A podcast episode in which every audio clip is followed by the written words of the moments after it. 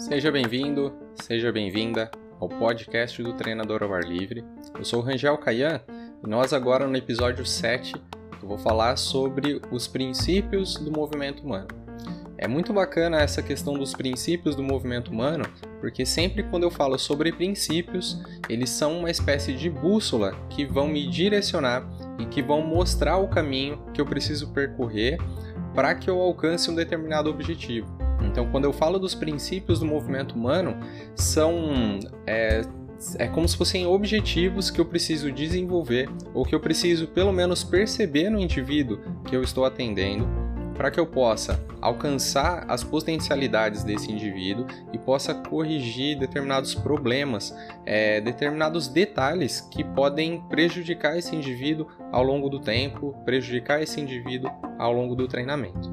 Essa questão dos princípios do movimento humano, elas vão de certa forma de encontro com o princípio da individualidade biológica. Então, na faculdade eu ouvia muito falar sobre essa questão da individualidade biológica, mas assim, se a gente for analisar, se eu pegar dois bebês que nasceram no mesmo lugar, biologicamente esses bebês eles são muito parecidos.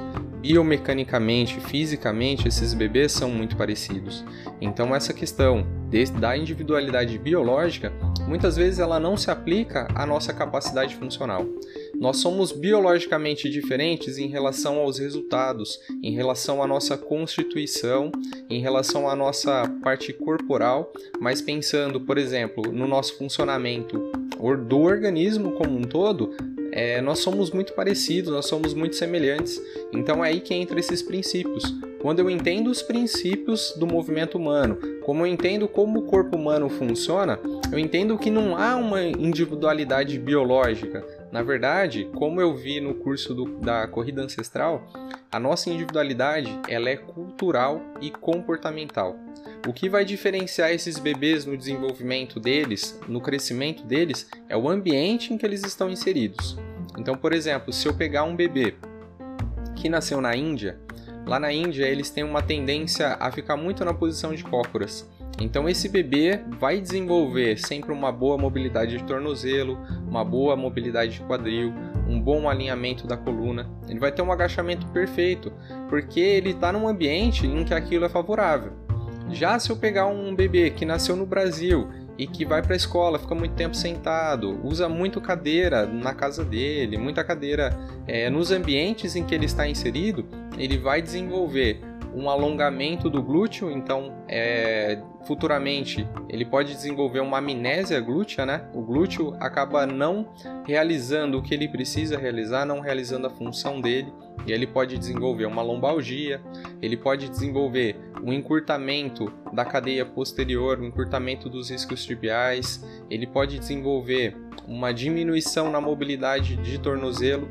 Então vê como é diferente essa questão do ambiente, mas é muito parecida essa questão biológica. Então é sobre isso que eu vou falar hoje.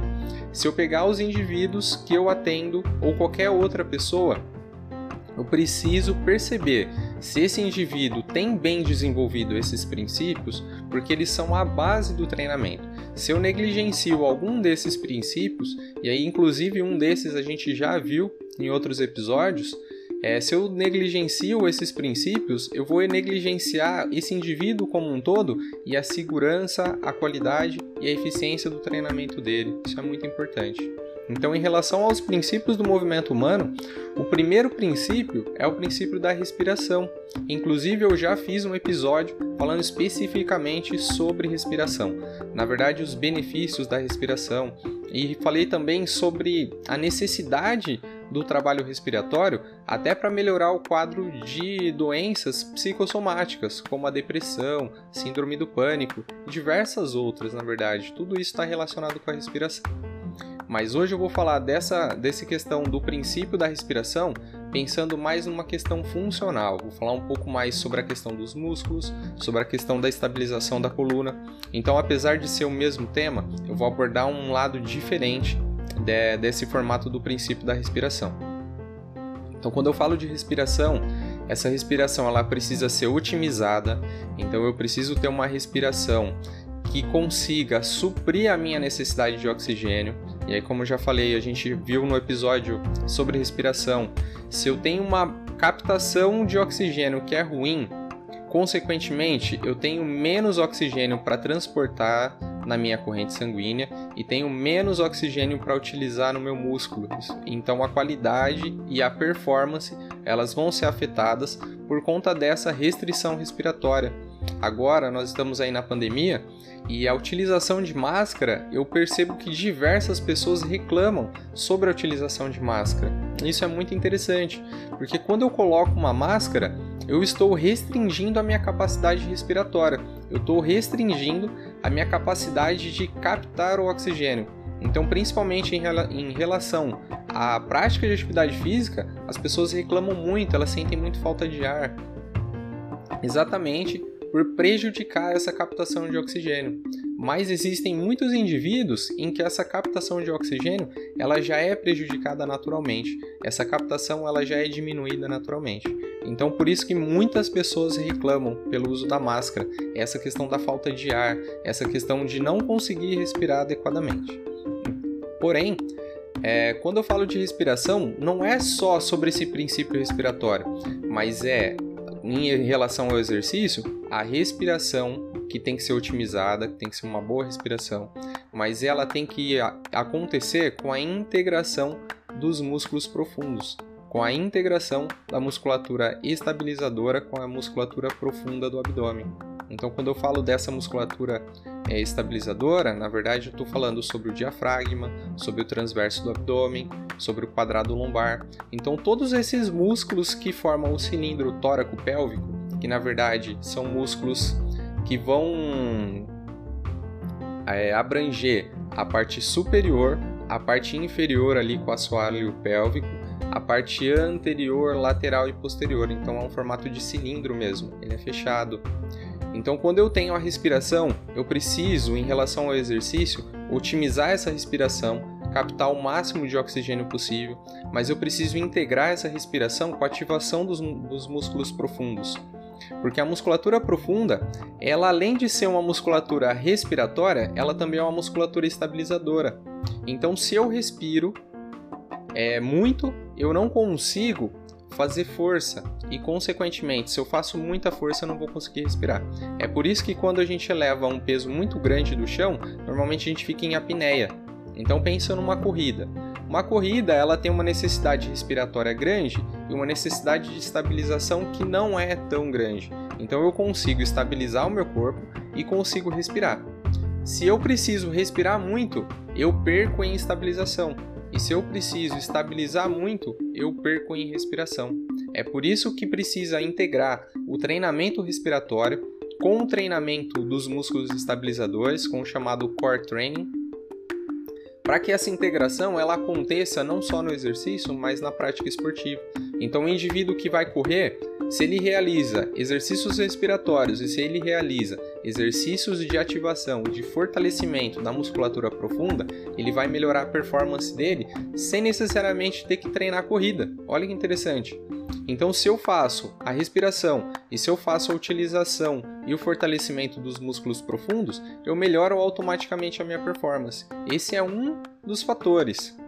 Existem diversos outros. Pensando aí ainda na corrida, existem os treinamentos de tiro, os longos, os treinos de estabilidade. Então a, a necessidade de correr é apenas um dos fatores. Pessoas que só correm ou pessoas que só praticam o seu esporte e não pensam na correção da técnica, na melhora da técnica, pensando aí na corrida, por exemplo, na realização dos educativos de corrida, e além disso, as pessoas que não têm uma periodização adequada dessa prática esportiva e não têm uma periodização adequada do treinamento como um todo, elas não vão atingir a sua potencialidade. Elas estão treinamento, elas estão treinando, na verdade, de uma forma subótima. Elas não estão treinando e não estão melhorando tanto quanto poderiam se esses princípios, inicialmente o princípio da respiração e ativação da musculatura profunda, fossem mais respeitados. A negligência desses princípios é que não permite essa otimização do treinamento e muitas vezes não permite o alcance de bons resultados. Então, além desse princípio da respiração e da ativação da musculatura profunda, depois eu tenho o princípio do centramento articular.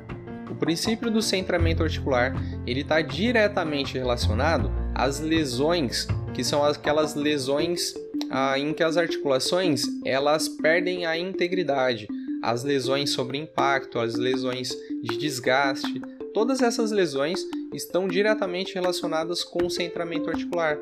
Já que o centramento articular ele é o respeito ao espaçamento das estruturas ósseas e articulares e além disso o alinhamento dessas estruturas. Se eu tenho uma articulação bem centralizada, essa articulação se movimenta de uma forma mais segura e eficiente. Se eu tenho esse centramento articular bem respeitado, apesar de realizar o treinamento, ele não vai, eu não vou promover um desgaste excessivo na minha articulação, já que essa articulação ela está bem alinhada e bem centralizada. Se eu tenho um deslocamento, se eu tenho um direcionamento ruim da minha articulação, consequentemente vai gerar um atrito. É aí que eu tenho desgaste articular. Então todas essas lesões relacionadas a desgaste articular, elas muitas vezes estão relacionadas à falta de centramento articular. E o centramento articular, ele também está diretamente relacionado à parte muscular. Então, se eu tenho uma ativação da musculatura profunda, mas agora não pensando na musculatura profunda respiratória, mas a musculatura estabilizadora das articulações. Então todas as articulações, elas vão ter as, os músculos estabilizadores, que também são chamados de musculatura local, e vão ter os músculos que são os músculos motores, que são também conhecidos como os músculos globais. Os músculos locais ou estabilizadores precisam estabilizar e, na verdade, eles precisam ativar antes de haver movimento. Porque os músculos globais, que são os músculos que realizam o movimento, normalmente eles são músculos mais longos e músculos em que a inserção deles, em que o final desse músculo fica longe da articulação. Então, se eu não tenho uma ativação da musculatura profunda, da musculatura estabilizadora, que vai centralizar a articulação, a hora que eu realizo o movimento, esse músculo motor ele vai tracionar, direcionar e deslocar a articulação, e aí ele vai promover um desgaste. É por isso que eu preciso primeiro realizar e primeiro treinar o meu corpo para que os músculos estabilizadores ativem antes de haver movimento. Eu preciso ativar a musculatura profunda para depois ativar a musculatura mais superficial, a musculatura que realiza movimento. E aí existe uma série de fatores que vão promover isso.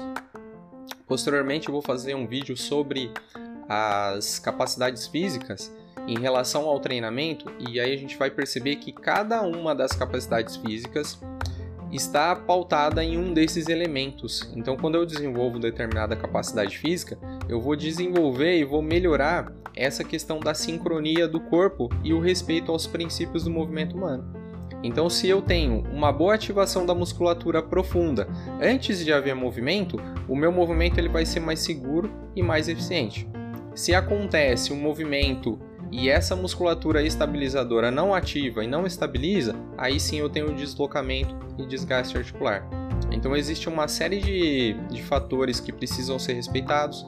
Por exemplo, eu preciso ter uma boa mobilidade articular, para que o meu corpo tenha uma boa movimentação e as articulações tenham um bom espaçamento, um bom alinhamento articular.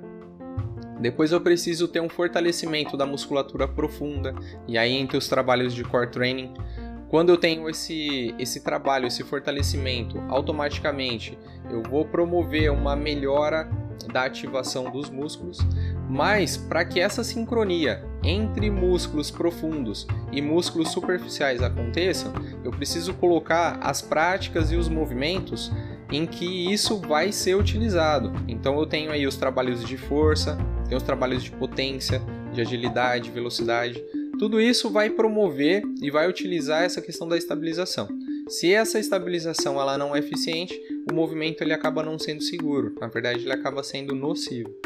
E aí, fazendo um gancho com esse princípio da respiração, a, da utilização dos músculos profundos, né, da integração deles, e depois do centramento articular, eu preciso integrar esses dois princípios iniciais com o terceiro princípio, que é a integração, na verdade, né, deles com os padrões fundamentais de movimento. Olha que interessante.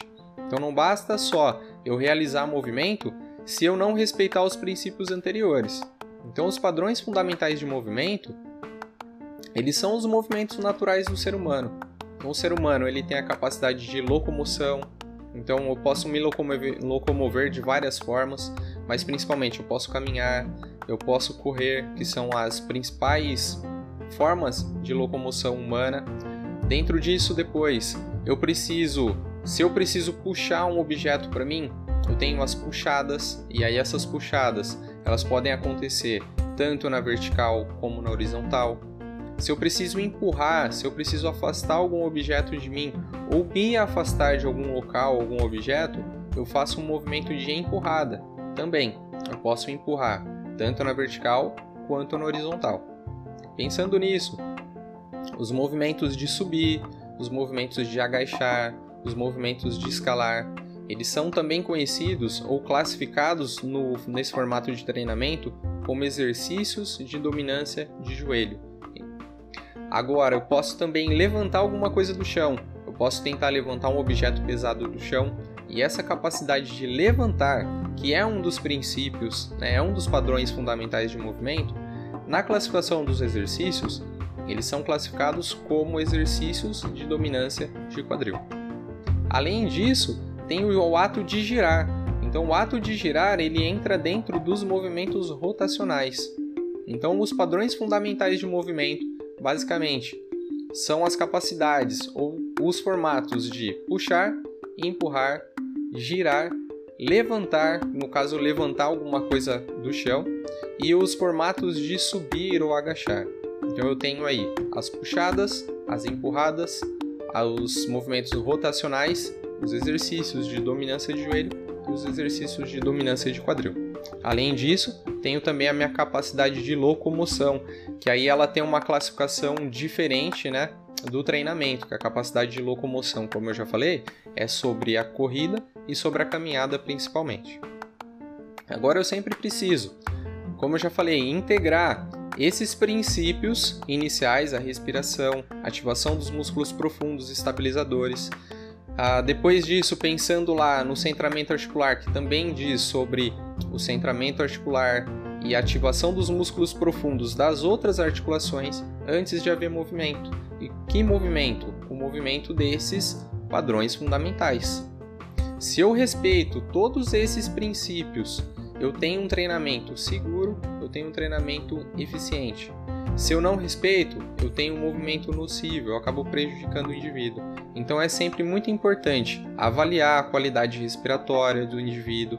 É sempre importante perceber se você respira bem, se as qualidades da sua respiração é alta ou não, se você consegue, se você tem uma boa capacidade de ativar a musculatura respiratória, tanto para a respiração quanto para a estabilização se o seu centramento articular ele está favorável, se quando você realiza um movimento as suas articulações elas estão bem alinhadas, se o espaçamento articular ele está ok, se os músculos estabilizadores estão ativando antes dos músculos motores.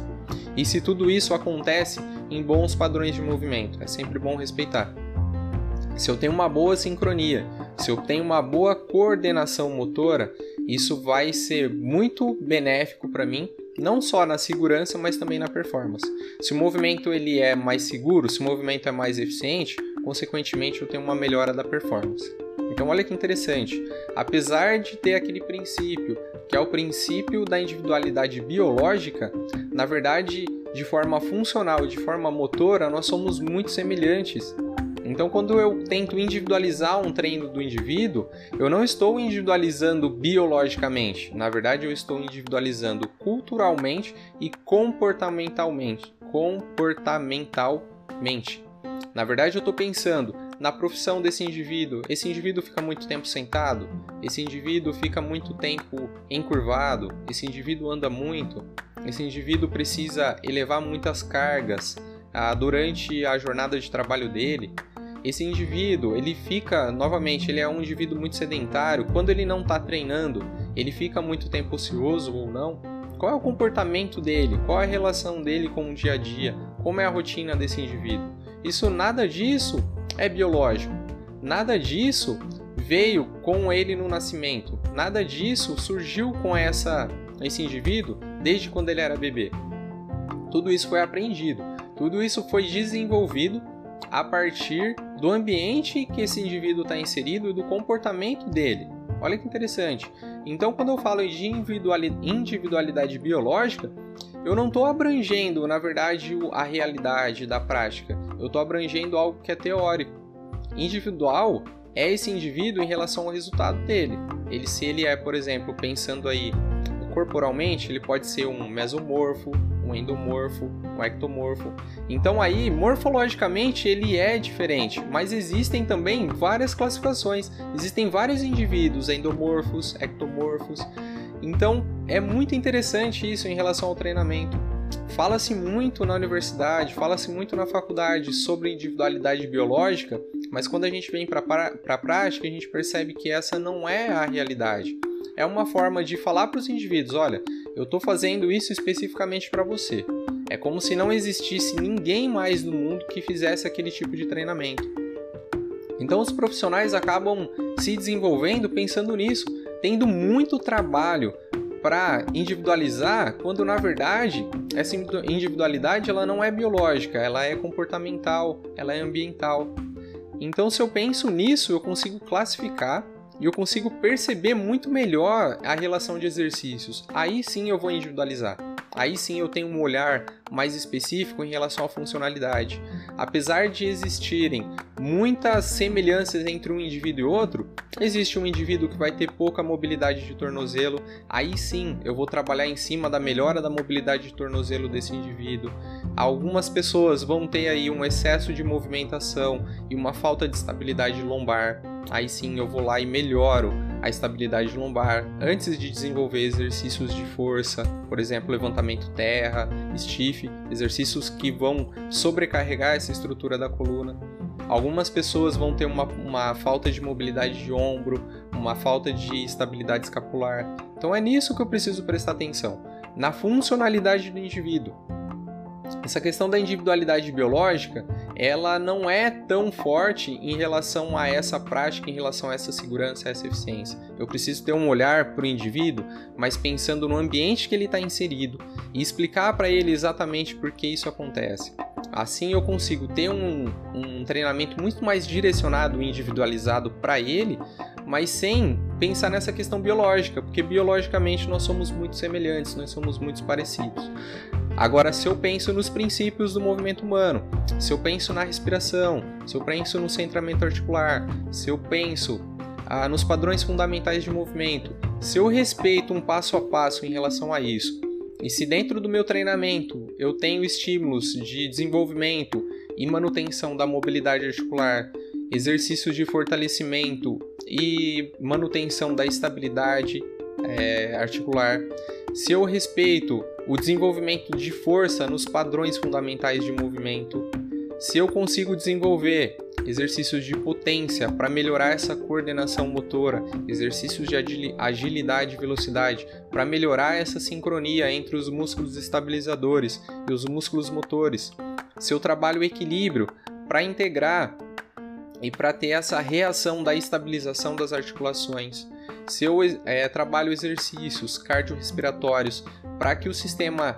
cardiorrespiratório mesmo, se o coração, para que a, o sistema circulatório, para que os músculos funcionem de forma sincronizada, otimizando essa captação, esse transporte e essa utilização do oxigênio.